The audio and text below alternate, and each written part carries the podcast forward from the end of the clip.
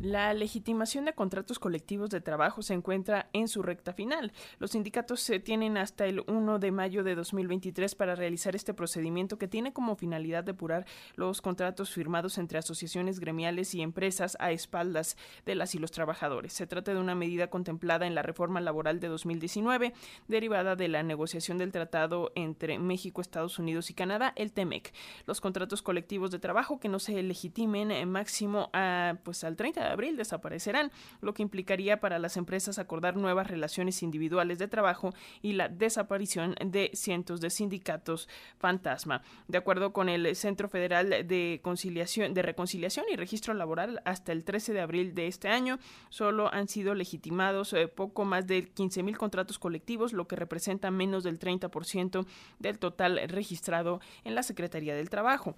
De acuerdo con reportes periodísticos, hay empresas como Volaris y sus empresa subsidiaria satélite que en este tema de la legitimación de su contrato colectivo pretenden hacer trampa para seguir manteniendo jornadas laborales extendidas sin pago a sus trabajadores. La sobrecargo Jimena Garmendia denunció hace algunos días que trabajadores de Volaris se mostraron desconcertados porque el ejemplar del contrato colectivo de trabajo que les entregaron es muy distinto al texto del contrato que ellos legitimaron con lo que eh, por parte de las empresas pues sigue habiendo estas prácticas que buscan engañar a la autoridad laboral para seguir manteniendo subcontrataciones, sindicatos charros, pero bueno, para hablar de todo este procedimiento, ahora hacemos contacto con el licenciado Alfredo Domínguez eh, Marrufo, él es director general del Centro Federal de Conciliación y Registro Laboral.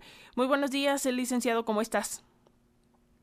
Muy buenos días, Alexia, siempre agradeciendo este espacio a, en Radio Educación. Gracias, pues eh, eh, te parece, bueno, ya, ya previamente acabamos de explicar un poco sobre estos eh, plazos que ya vencen el 1 de mayo, pero en, a grandes rasgos, vaya, ¿qué va a pasar con todos estos sindicatos que no legitimen su contrato colectivo de trabajo? ¿Qué sucede? ¿Quedan sin estos contratos? ¿Se pierden? ¿Qué tan bueno, qué tan malo puede ser? ¿Qué nos dices? Pues eh, se trata, como bien ya lo habías comentado, estabas comentando hace unos segundos, eh, de un procedimiento en donde los eh, trabajadoras, trabajadores, en una consulta eh, tienen que decidir por mayoría de votos, por voto personal, libre, secreto y directo, si respaldan o no su contrato colectivo de trabajo. Este se les debe entregar como, como ya lo comentaste, se les debe entregar su ejemplar por lo menos cinco días antes para que lo conozcan y voten de manera informada. Y en ese sentido, pues solamente decir que el contrato que no se legitime no se va a quedar sin efectos, pero pero eh, los las prestaciones, los salarios, las condiciones de trabajo se mantienen. No puede ser motivo para que los patrones, empleadores disminuyan o afecten a los trabajadores en sus condiciones de trabajo.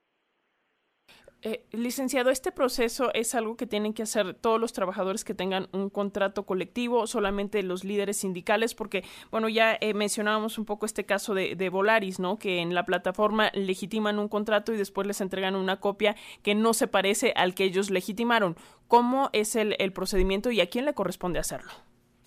Es bueno que me da la oportunidad de aclarar eh, este punto quien, a quien le corresponde organizar estos procedimientos de legitimación, estas consultas, estas votaciones, son a los sindicatos.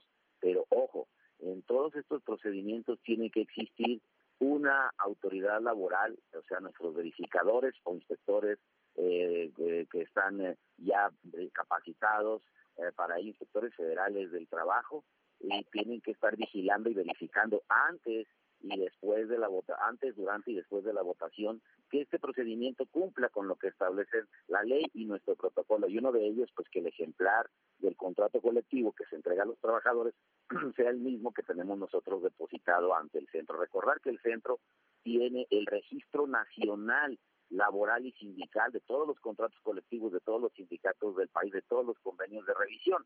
Y entonces nosotros, al momento de que se realizan las votaciones, eh, verificamos que se, que se esté entregando a los trabajadores el contrato colectivo que tenemos depositado y de no ser así nosotros no validamos esa consulta. Eh, esto se hace eh, a través, tiene una página, ¿no? De atención y también preguntarte si habrá prórroga o ya en definitiva es el 1 de mayo la fecha límite. Es hasta el 1 de mayo la fecha límite para que los sindicatos registren sus eventos de consulta, sus procedimientos de legitimación. Sin embargo, eh, pueden desahogarlos porque se revence el término para registrar este primero de mayo, tienen tres meses más, o sea, hasta el 31 de julio para realizar sus votaciones. Y en ese sentido, pues nosotros vamos a estar muy atentos a que a que los sindicatos estén haciendo sus procedimientos como lo hemos hecho siempre, que lo hagan cumpliendo con la ley. Y en ese sentido, pues solamente decir que los trabajadores no tendrían por qué preocuparse porque si se termina su contrato colectivo, sea porque lo rechazan o porque el sindicato no lo pone a su a su decisión para que lo voten, eh, eh, podrán ellos ir hacia el nuevo pacto colectivo con el mismo sindicato que perdió el contrato o con algún otro. Incluso eh, podrán crear un nuevo sindicato, desde luego que lo pueden hacer desde este momento el centro está encargado de hacer cumplir los principios de legalidad e imparcialidad para que, cual, que cualquier organización de grupo de trabajadores que cumplan con los requisitos esenciales para constituir un sindicato que establece la ley podrán tener su registro para poder entonces solicitar una constancia de representatividad y pueda ir hacia la firma de un nuevo contrato colectivo. Eh, platicábamos al, inicio de esta conversación, eh, licenciado Alfredo, que esta medida era un poco en, eh, consonancia con estas pues indicaciones de terminar con los sindicatos fantasmas, con lo que se había firmado en el TEMEC, pero vaya, desde tu punto de vista, desaparecen estos sindicatos charros de, esta era del sindicalismo mexicano y pudiéramos decir que viene una nueva era, o cómo lo ves? Pues evidentemente que cuando se, termina un contrato colectivo que fue firmado a espaldas de los trabajadores, pues evidentemente que el sindicato se va a quedar sin materia de trabajo. Y, y, esto no es que se termine con los sindicatos, la organización sindical puede seguir, sin embargo, ya sin un contrato colectivo de trabajo, pues no, no va a tener ningún sentido. Por eso es que no tan solo es un compromiso con nuestros socios comerciales, sino es una demanda histórica de las y los trabajadores de este país eh, de tener contratos colectivos eh, respaldados por los trabajadores, que los conozcan y en ese sentido pues vamos a terminar con toda la simulación y con todos los contratos de papel que existían en el país. Pues ahí está, muchísimas gracias, el licenciado Alfredo Domínguez Marufo, director general del Centro Federal de Conciliación y Registro Laboral. Gracias por explicarnos esto, por compartir esto con las audiencias de la radio pública de Radio Educación.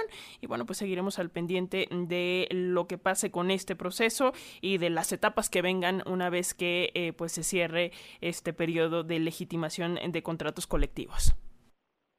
Claro que sí, pues muchísimas gracias Alexia, muchas gracias a Radio Educación y poder compartir esto con su importante auditorio.